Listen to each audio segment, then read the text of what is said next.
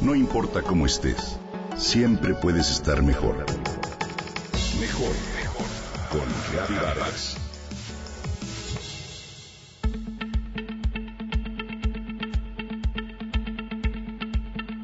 ¿Te dispones a hacer un cheque y te das cuenta de que no tienes la menor idea del número de día que es? Es más, no estás totalmente seguro del día de la semana en el que vives. ¿Es martes o miércoles? Incluso dudas hasta del mes en el que te encuentras. ¿Ya estamos en agosto? Y si le rascas tantito, hasta el número del año lo tienes que pensar dos veces. ¿Te ha pasado? Cada año te parece más corto que el anterior. El fin de semana se te pasa de volada y de pronto ya es lunes otra vez. Sientes que los días, los meses y los años pasan como agua entre los dedos. ¿Ya terminó el ciclo escolar tan pronto? Pasas la semana tan ocupado que pareciera que estás dentro de un trance hipnótico, sometido a prisas, a rutinas y a conductas mecanizadas para llegar en la noche a desplomarte en la cama. Las preocupaciones de trabajo o financieras te impiden disfrutar del crecimiento de tus hijos o te aísla de comprobar por qué sigues enamorado de tu pareja. Un día te das cuenta de que no has checado tarjeta contigo mismo desde hace mucho tiempo. Ya no sabes bien a bien qué es lo que en realidad deseas, lo que en realidad sientes, ni lo que en realidad piensas. Te invito a contactar tu interior. Tómate unos minutos al día en el momento en que más te acomode, por la mañana al despertar, antes de dormirte por la noche o quizá durante tu ejercicio o práctica de yoga.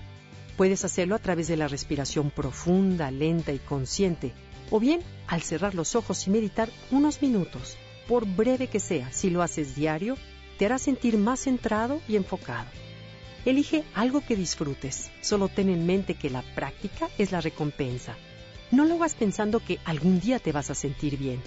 El hecho de contactar con tu interior es lo que hace que en el momento te sientas bien y tu vida se vuelva más equilibrada. Aquí algunas prácticas que te ayudan a lo anterior. Pon una intención. Por la mañana, siembra una intención como estar más presente, ser más paciente, convivir más tiempo con la familia y demás.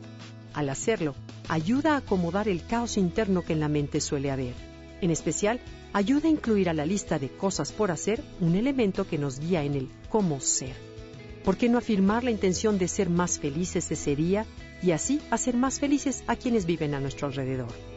Enseguida, escribe o piensa en 10 bendiciones. 10 bendiciones que hayas tenido esta última semana.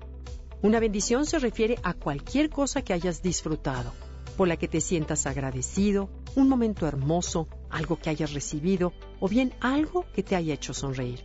Si hacemos números, 10 bendiciones en 7 días significa una cada 16.8 horas de tu vida. Fácil, ¿no?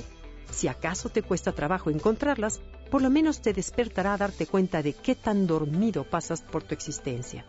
La primera vez que hice este ejercicio me di cuenta de que ni siquiera me acordaba lo que había hecho el día anterior. Diez bendiciones en una semana era casi imposible contemplar. ¿Qué hice? ¿Dónde estaba? ¿Con quién estuve?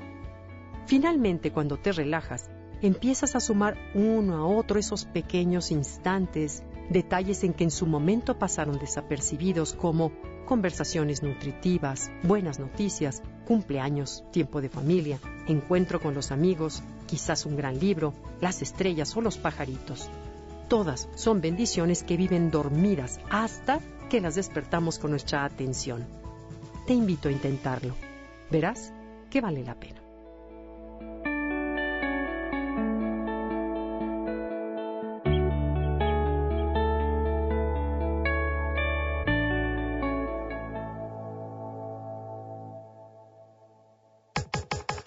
Comenta y comparte a través de Twitter.